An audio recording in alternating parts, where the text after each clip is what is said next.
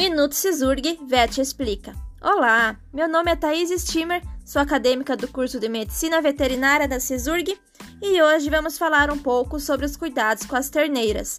Fique comigo para saber mais. Inicialmente, um bom cuidado no parto é fundamental. Por isso, o ambiente de parição precisa ser limpo e seco para a segurança da bezerra. A baia de parição deve ter cobertura de cama e de fácil visualização local. Caso não tenha baia de parição, pode utilizar um piquete, mas com boa estrutura, ambiente com sombra, drenado, com fácil acesso à água em quantidade certa e de boa qualidade.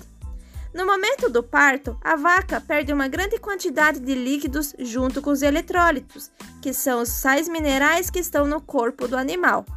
O animal sofre desgaste físico, por isso é interessante fornecer para a vaca algum tipo de bebida energética que reponha esses sais minerais.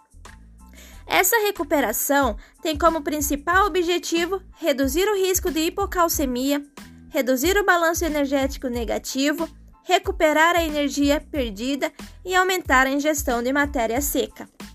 Em segundo lugar, vem a cura do umbigo. A desinfecção é feita para evitar a entrada de bactérias que causam infe infecção na bezerra. A função do umbigo é fazer a ligação dos órgãos vitais do animal com a mãe. Curar é fechar a entrada das bactérias o mais cedo possível.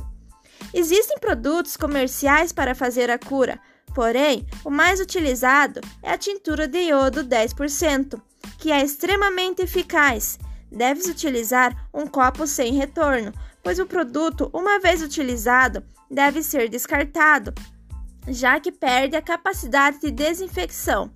Usar a quantidade certa e, caso sobre, não devolver a tintura de iodo para o frasco, pois o restante do produto ficará contaminado.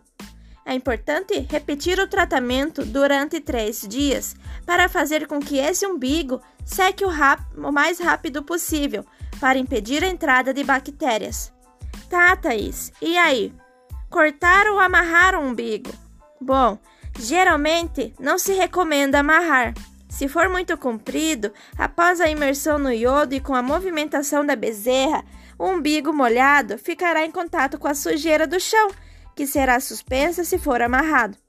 Nesse caso, é melhor contar de 4 a 5 dedos da barriga e cortar. Deve-se então fazer o tratamento e a limpeza do umbigo e deixar correr naturalmente até ir secando.